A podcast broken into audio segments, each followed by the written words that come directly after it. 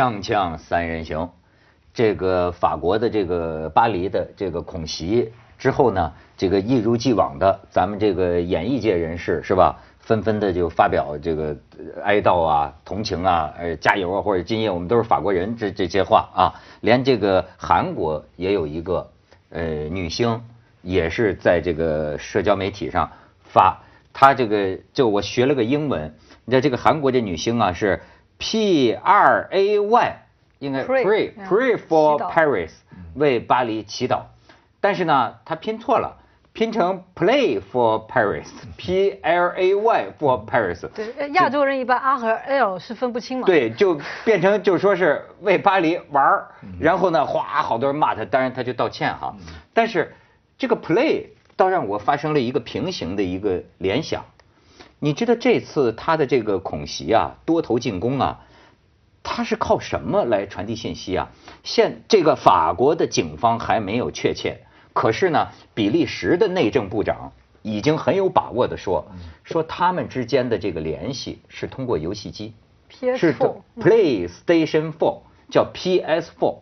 你知道，就是说这个比发电邮。比你什么弄个弄个微信，但是他们不玩微信哈，为弄这些啊，保密性还高，因为监察少，就是他们可能至少他们带着一一台 PS4 的游戏机，是就网网络游戏，你知道都在网络玩游戏的时候可以发视频，呃不是可以发音频，可以发消息，可以发通知，可以发信息。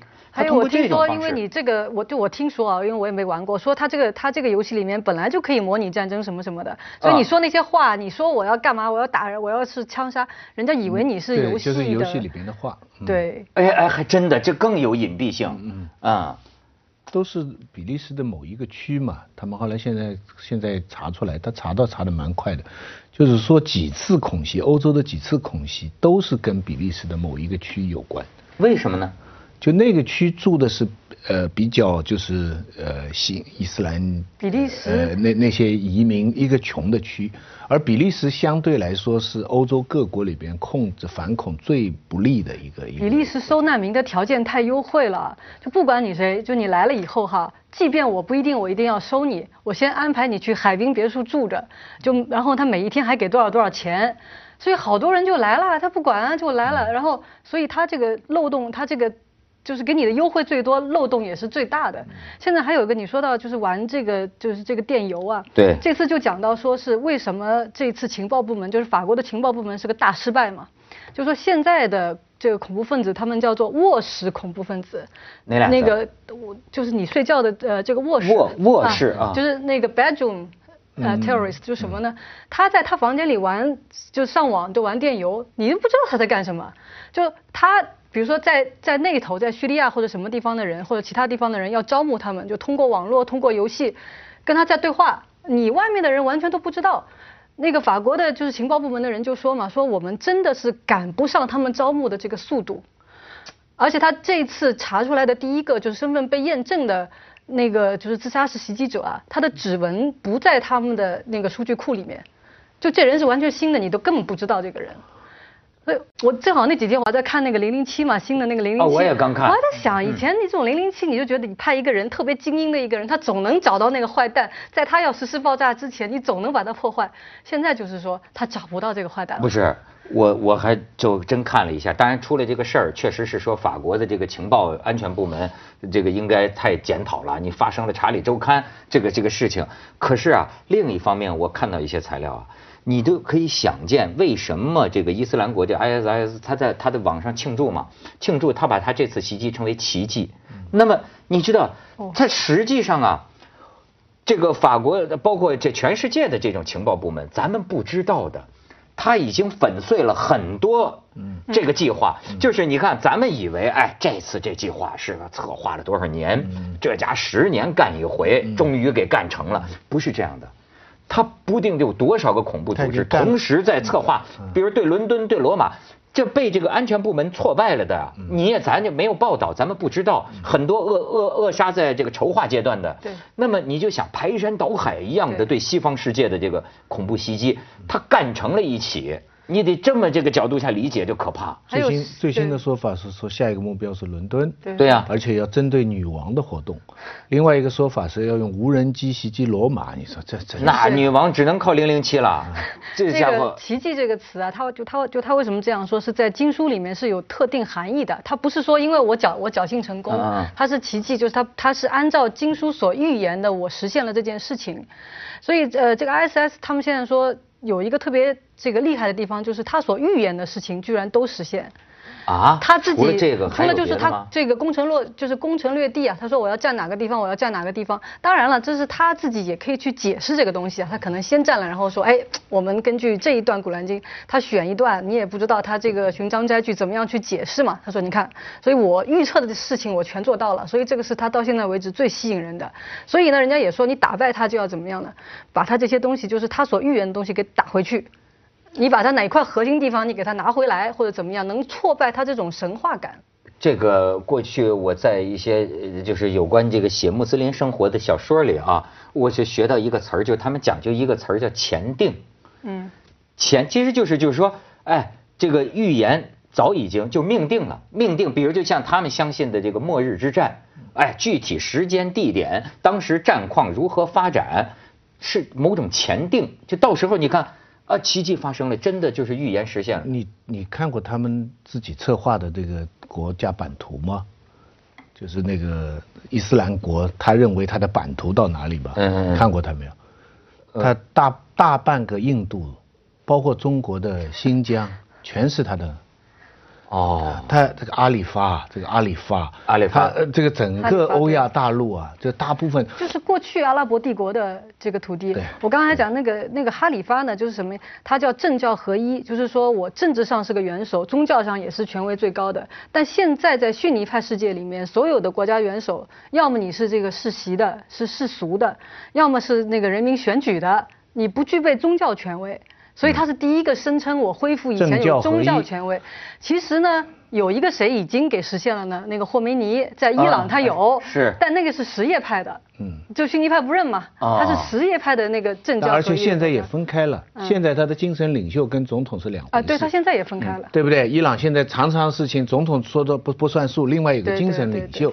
所以其实人类社会啊，过去一千年争取的目标之一就是政教分离，从欧洲开始，嗯嗯就是要把教会的权利跟世俗的权利分开，就是就中国很早就分开了，中国就是皇帝跟孔子就是儒教一直是分离的，嗯嗯嗯。中间有有结合，每结合一次就是很糟糕一次，所以我现在就看不懂啊，就是人家以前讲一句叫世界公敌啊，世界人民公敌哈、这 ISIS 就全符合了，嗯，他在观念上，你看他提倡法西斯主义、极端的宗教主义、政教合一，然后从地理政治来讲，他把大部分国家地都圈在他里边，他 对不对？他他搞搞搞这么大的，你什么现实中其实只有什么一这样一点呃不是那么多。现实中也不小啊。对。他现在占的地方啊，比那个叙利亚的政府跟反政府军都大。他在叙利亚跟跟伊拉克中间，对不对？他我看那个地图是挺复杂的，他一块，然后叙阿萨德一块，库尔库尔德是一块，嗯伊拉克啊，这个反政府军一块。可是我的问题是，既然这么世界公敌了，为什么北约、美国到现在还不出手，从地面上去消灭他呢？那地面部队啊啊，据说不是只有一个那个伊拉克这就是泥潭嘛。美国呀、这个就怕撤不抽身难呐，进去容易抽身难呐，因为美国有它的教训，就是越战的教训、伊拉克的教训，他怕弄不好。你这个，你这就是上上一集咱们还在说嘛，实际上这个事情让这个西方人现在开始反思，就是说没弄清楚，过去没有弄清楚这个 ISIS。到底是怎么回事嗯，你看咱们自个儿都不太明白，都在说，哎，咱他他他究竟是个怎么？而且包括这个里边，我刚才跟还跟易经呃请教呢，我说，哎，就是说，比如说叙利亚的这个局势，哎，套用句广州话来讲，叫七国这么乱呢，就是七国这么乱。嗯，比如比如说，我就跟他较这个真儿，我说啊，十一月十三号，法国政府奥奥朗德宣布支持反叙利亚的反政府武装。嗯，好，这个这个 ISIS 在对巴黎开战，那么他们是反对奥朗德支持叙利亚的反政府武装？他是反，不是，呃，他是反对整个法国的生活方式，也是反对之前法国参与了北约的这个空袭。那么。ISIS 和叙利亚反对那个阿萨德，那个那个全名叫什么来着？巴呃，巴萨尔啊，不是巴萨尔反对巴萨尔的那个反政府武装和这个 ISIS，他们是对头的。那么他们是对头的，那 ISIS 是不是支持？啊，巴塞尔阿萨德的呢？也不是，也不是。巴塞尔阿萨德要不要打这个 IS？他老这么说，他说我存在的价值就是要打他们嘛。你们把我拿走了，他们上来了，不更糟吗？嗯。他现在拿这个作为他存在的理由啊。我跟你讲，现在有其实很多。法国为什么不支持巴塞尔阿萨德？因为要支持反他的。因为一开始就要他下台了吗？那个就是美国西方不喜欢的一个政权。就像伊拉克以前萨达姆一样，他用毒气去毒他自己的人民吗？所以一早要他要下台了吗？刚刚才讲美国不动手的原因很多，但其中最表面的一个原因，嗯，就是他跟叙利亚的国家政治就是搅和在一起了。虽然谁都说 ISIS 不好，但是叙利亚这个这个总统要不要下是。美俄在较劲的，嗯，他是传统是苏联，就是俄罗斯的盟友，而且他有这是个冷战留下来的这么一个美美国从九一年第一次海湾战争开始就被沙特当当枪使，你知道吗？就帮他去打他不喜欢的人，打了好好些年，到那个二零零一年那个九幺幺。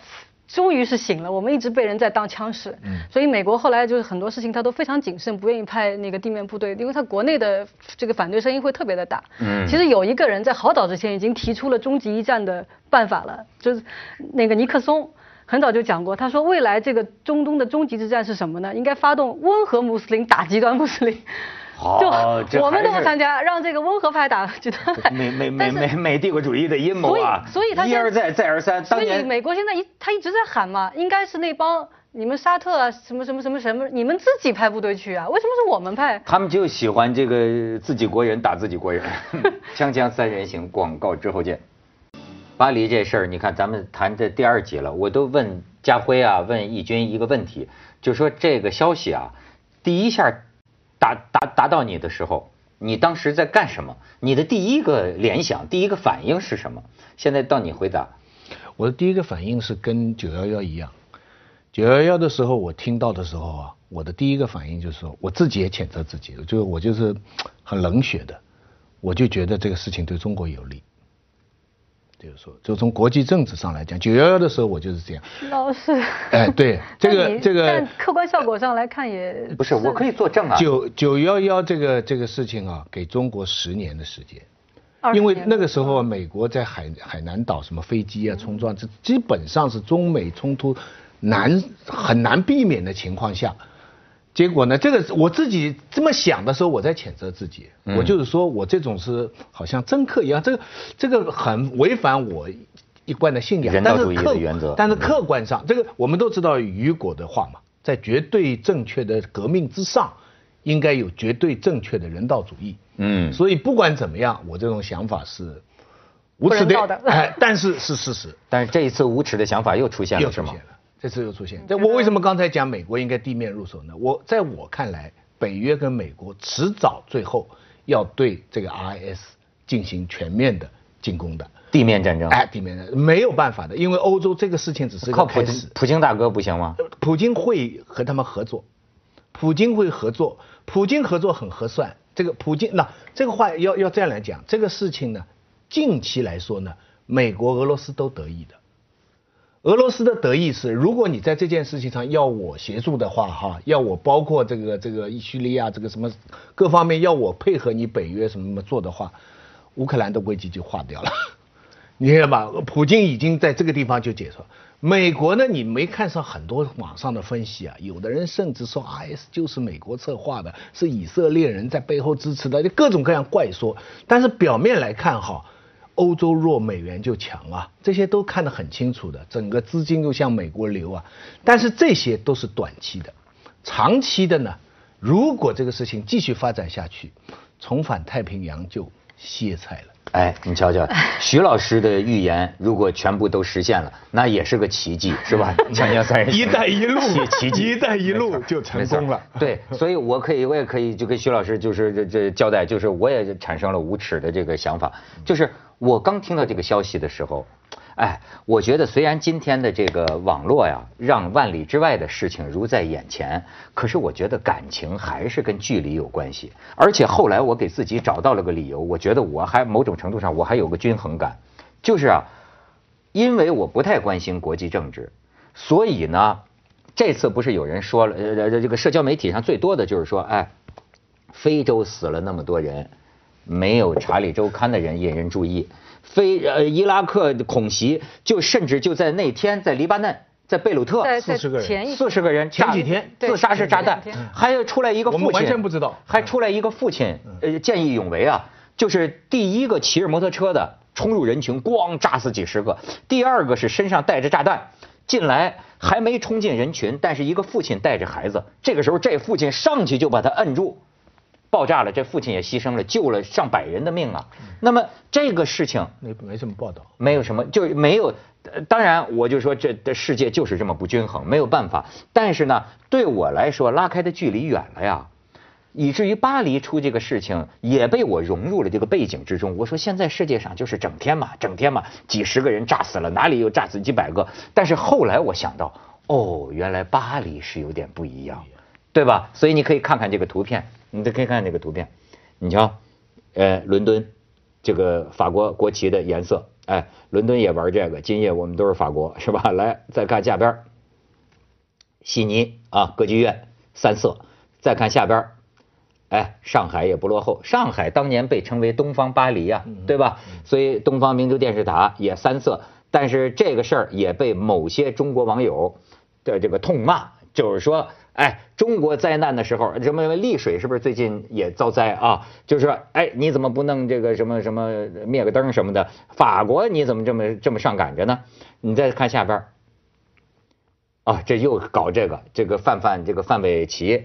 说是上次阅兵的时候，这次他人家 妈妈还是如常晒自己的孩子。他大概天天晒，他大概天天晒。对。他应该跟他们打个招呼，就就是老娘要晒娃，你们都别搞恐怖活动。对对对，就又他们没用游戏机通知他。对对，又骂人家，暂停一停，骂人家。对这个范范范，真是。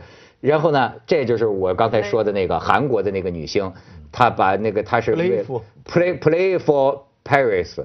Play for Paris，标记现在很很流行，很流行。那个和平这就是韩国这个女星，哎，现在中间是铁塔嘛。对，把这个 Play 弄成 Play 了啊！这我这我这意思就是说，你看，有些时候我们的这个感情，你去过巴黎的应该。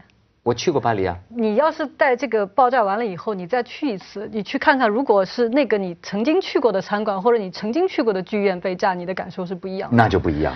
我在朋友圈里就有个朋友，他就发，就是他以前他在那边有工作过嘛，他去过的那个餐馆，然后旁就旁边那些小街，然后看到被炸，那个那个感情是完全是不一样的。然后我就是我那天是。呃，先是收到一个巴勒斯坦朋友发的一个声明，他们就说，哎，我是我们是谴责巴黎的这个这这这样一个袭击，但是你要知道，我们作为巴勒斯坦人，天天生活在这个以色列人的这个这这个恐怖这个这个这个恐怖之下，怎么怎么样，我们对所有对突尼斯对这个黎巴嫩的人都要去谴责，而且他说这种恐怖是不分国界不分宗教，恐怖只有一种。这你看那个阿萨德那个那个叙利亚那个头多多会聊啊，就是说，哎，法国虽然你奥朗奥朗奥朗奥朗德你都你都支持反对我的势力，但是我还是要跟你说，我向你表示哀悼。但是我们叙利亚人民五年来遭受的都是这样的命运。都是他做的，你也 还好意思说？哎，是能这么归因吗？你一但一开始这个他们就他们国家怎么会乱的呢？怎么会乱呢？就一开始是因为阿拉伯之春整个的这样一个大的局势嘛，他的多少年来对就是人民的这种这个就是这个压制。啊，就而且叙利亚人啊，我就我碰到过一个出来的，他说我们都没想到说阿拉伯春这么搞下去，说对我们叙利亚，我一直以为是没关系的，我们是很稳定的，结果是忽然有一天是警察抓了十几个小孩他们在墙上喷那些那个口号嘛，啊，把他们抓了，抓了以后一下子那个就是家长去要人呐，然后越来越多人去示威，就忽然一把火就点起来了。他也是多少就是多少年，呃，这个巴沙尔是在他爸死了以后，就他爸是铁腕统治嘛，他就他爸那时候什么什么那个什么那个哈马那个地方，呃，那个木须会人起义，把整个城市荡平了，几万人全部砍掉，就这样子搞。这个呃所以他就想搞政治改革，搞了九十九天。就不搞了，就发现就不行，这个车就刹不住，一下子又恢复他那种铁腕统治，所以所以根本性的一个矛盾是，到底是反恐是最大的政治呢，还是传统的国家利益、地域政治是最大的政治？这个是面前要的选择的。这个咱们下一趴解决它啊！锵锵三人行，广告之后见。我在网上看了一、一堆这个内地的网友的，当当然很多还是还是点蜡烛的，表示哀悼的，但是很多是对法国不表同情的，不做不会死的，很多很多这样的说法。几个说法，一个就是说你去炸呀，你跟在美国后面去炸呀；第二个说你当初搞那个卡扎菲啊。搞那个利比亚，对就付出代价。卡扎菲当年就说过了，我是你们中间的防火墙，你把我拆掉，你们就直接直接面对恐怖分子第三种的说法就是说，哎呀，我你昆明的时候，你 CNN 怎么报道的？呃，新疆处置维族恐怖分子的时候，法国还表示关注，把你看作是一个民族迫害。嗯把呃很很中国的网友就把法国政府当年的那个那个意思你不同的嗯政治标准，还有的网友就更加发挥想象，说你八国联军当初在圆明园 怎么样？我心想他 我心想他没讲拿破仑的问题啊，对对对要不然的话，那法国更完蛋了。所有他们讲网友讲的这些话，单独的看都有道理的，其实也都有道理，就是我刚才讲的，但是我总觉得不对。那为什么不对呢？就是因为还是一个最大的道理，对不对？这样一种滥杀平民，对不对？以杀平民为基本国策的这么一种东西是错的。现在的问题是，这种错只是我们老百姓接受。我刚才讲，我们的政府不是我们的政府啊，就是世界各国政府，并没有真正把这个东西放在国家政治利益博弈之上。这个啊，我就觉得这个世界啊，的确是特别不均衡。就是你网友怎么说，哎，都能理解。就是，但是你你发现没有，为什么巴黎就特别呢？当我们说起巴黎的时候，你觉不觉得我们好像感觉它不是法国的，它是世界的？那每一个人说起巴黎，你像纽约、伦敦，他说起巴黎，他他觉得是属于世界的这么一个一个一个城市。刚才差点很政治不正确的觉得上海也是属于世界。上海能让你有这个感觉吗？不是不，我的我的意思就是说啊，呃，你看通过这一次的事情啊，我觉得思想界啊，全球思想界来来来了一次大震荡。我也是看了很多这个文章，你看，比如说就出了这个恐袭，有人访问亨廷顿，亨廷顿就是写文明的冲突嘛，亨廷顿。结果这个时候记者就是说你可逮着理了，这是不是文明的冲突啊？结果你看亨廷顿的反应非常谨慎，罔顾左右而言他，他不爱提这个是文明之战，这他不爱提这个。然后呢，另外呃有些人发表文章的这个观点，就意味着就是什么？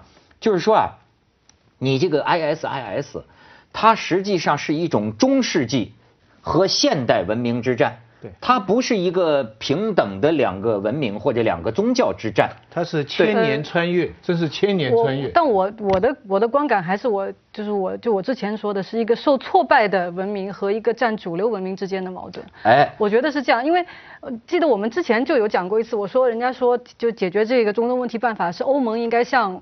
向北非扩张嘛，把那一边的就是青年劳动力给拉过来，变成新兴市场等等。这一次就叫当然很多人就说了，那你这个这个欧洲是有文化边界的，有文明边界，它是基督教文明，不能变成完全是呃这个伊斯兰的。而这次就让我看到一个，如果这种事情发生。的话，它的一个结果是什么？就是不能融合啊！是，但不是因为两种文明，而是一个受挫败的这种感觉的这种文明和你主流的，它就是不能融到一起。中国文明也受挫败啊，印度文明也受挫败啊。哎，你说的对了。第一就是说，因为我们这个这个印度也好，就这个土耳就是土耳其啊，呃，这个奥斯曼帝国也没了吗？那个中国你也一部那个半殖民什么那个半封建，但你国家还在，你有个东西还寄托着你呢。他就是连这个国家都没了，所以搞。还有一个就是就是说啊，所以是崛起的文明和哦是现代性，是全球贫富差距的问题。还有人这么讲，美军出动，美军出动，地面进攻，搞什么搞啊？美美。但愿他们听到他们。